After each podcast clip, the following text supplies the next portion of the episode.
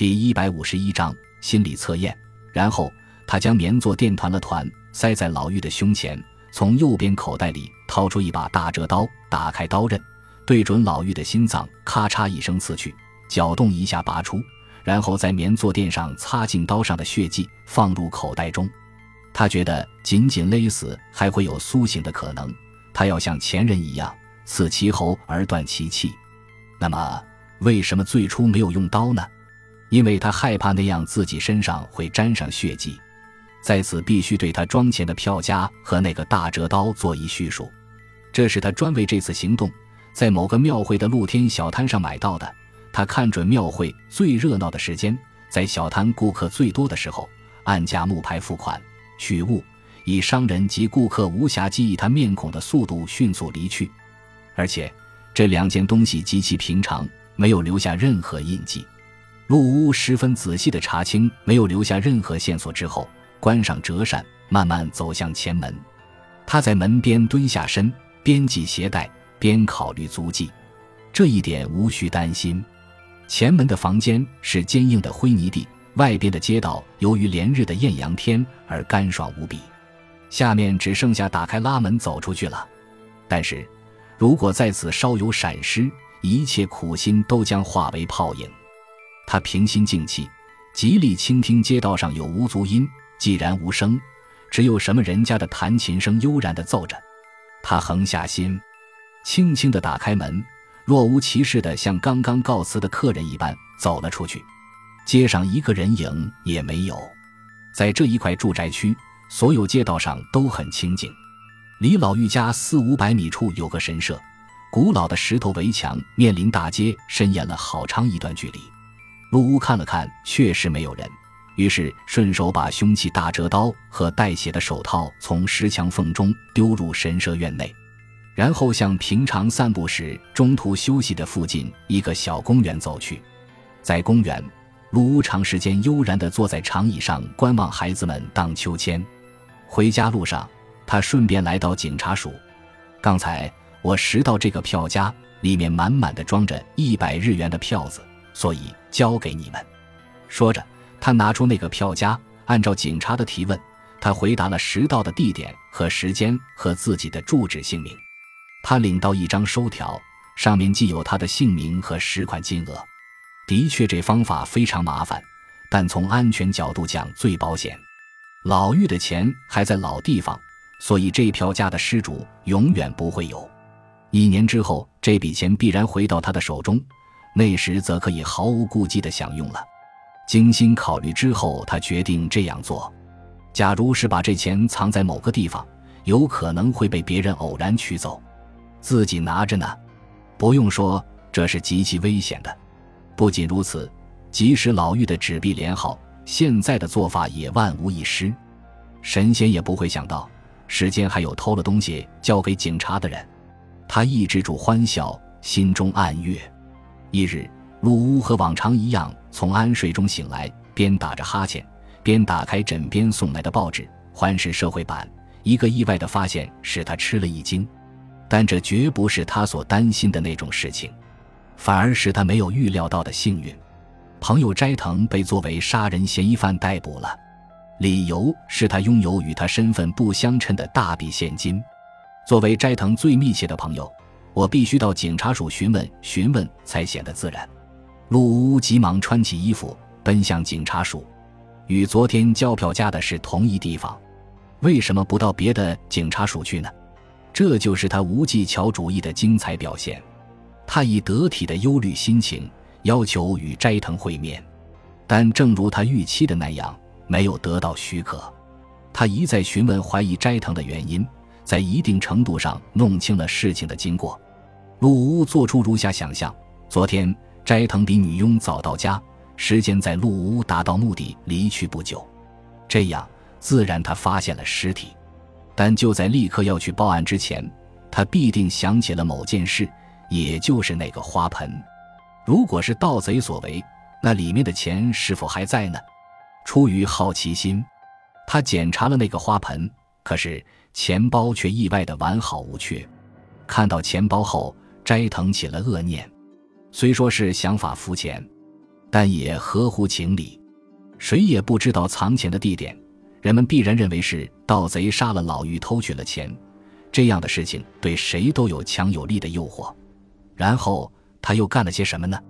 若无其事的跑到警察署报告说有杀人案，但他太粗心，把偷来的钱竟毫无介意地塞在自己的缠腰部里。看样子他一点没想到当时要进行人身搜查。但是等一等，斋藤究竟怎么样辩解的呢？看样子他已经陷入危险境地。陆屋对此做了各种设想。在他腰中的钱被发现时，也许他会回答：“钱是我自己的。”不错，没有人知道老妪财产的多寡和藏匿地点，所以这种解释或许能成立。但金额也太大了。那么，最后他大概只得供述事实。不过，法院会相信他吗？只要没有其他嫌疑人出现，就不能判他无罪。搞不好，也许要判他杀人罪，这样就好了。不过，预审官在审讯中或许会搞清楚各个事实，如他向我说过老妪藏钱的地点。案发两日前，我曾经进入老妪房中谈了半天，还有我穷困潦倒，连学费都有困难等等。但是这些问题在计划制定之前，陆屋事先都认真考虑过。而且不管怎样，再也别想从斋藤口中说出更多对陆屋不利的事实来。从警察署回来，吃过早餐，他与往常一样走进学校。学校里到处都在谈论斋藤，他混在人群中，洋洋得意地讲述他从别处听来的新闻。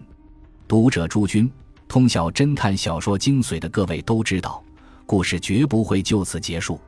的确如此。事实上，以上不过是本故事的开始。作者要让各位阅读的是以后章节。吉路屋如此精心筹划的犯罪是如何被发现的？其中的经纬曲直如何？担任本案预审的审判员是有名的利森先生，他不仅是普通意义上的名审判员，而且因他具有某些特殊的爱好，更使他名气大增。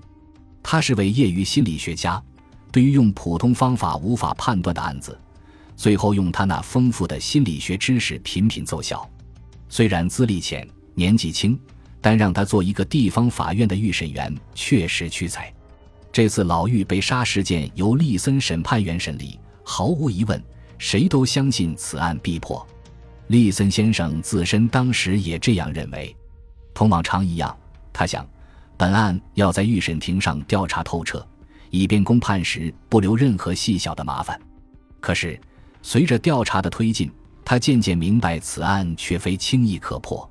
警方简单地主张斋藤有罪，利森判官也承认其主张有一定道理，因为在老妪活着的时候，进出过老妪家中的人，包括他的债务人、房客、熟人，均一个不剩地进行了传讯，做过周密地调查，却没有一个可怀疑的对象。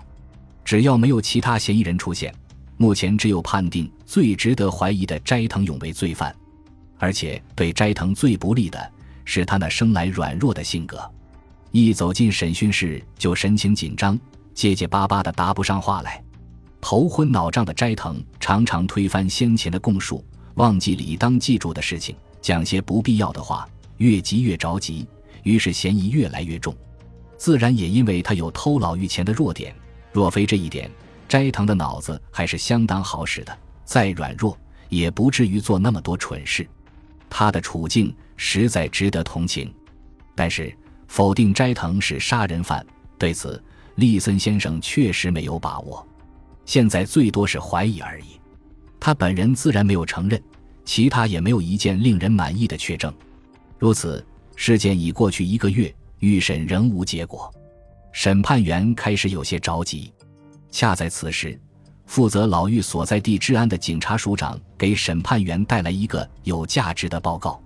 据报告，事件当日，一个装有五千二百一十日元的票夹在离老妪家不远的大街上被拾到，送交人是嫌疑犯斋藤的密友陆屋清一郎。由于工作人员的疏忽，一直没有引起注意。如此巨款，时间已过去一个月，尚无失主前来认领，这其中意味着什么？困惑不安的利森审判员得到这个报告，恰如看到一线光明。他立即办理传唤陆乌清一郎的手续。可是，尽管审判员精神十足，却未得到任何结果。在事件调查的当日，为什么没有陈述拾到巨款的事实？对此，陆屋回答：“我没有想到这与杀人事件有什么关系。答辩理由充分，在斋藤的缠腰部里已经发现老玉之财产，谁会想到除此以外的现金，特别是丢在大街上的现金，是老玉财产的一部分呢？难道这是偶然？事件当日，在离现场不远的地方。”并且是第一嫌疑犯的密友拾到大笔现金，这能是偶然吗？审判员为此苦思冥想。最使判官遗憾的是，老妪没有将纸币连号存放。如果有了这一点，就可以立刻判明这些可疑的钱是否与本案有关。哪怕是件极小的事，只要能抓到一件确凿的线索也行。审判员倾注全部心力思考。对现场调查报告又反复检查数次，彻底调查了老妪的亲戚关系，然而什么也没得到，如此又白白过去了半个月。感谢您的收听，喜欢别忘了订阅加关注，主页有更多精彩内容。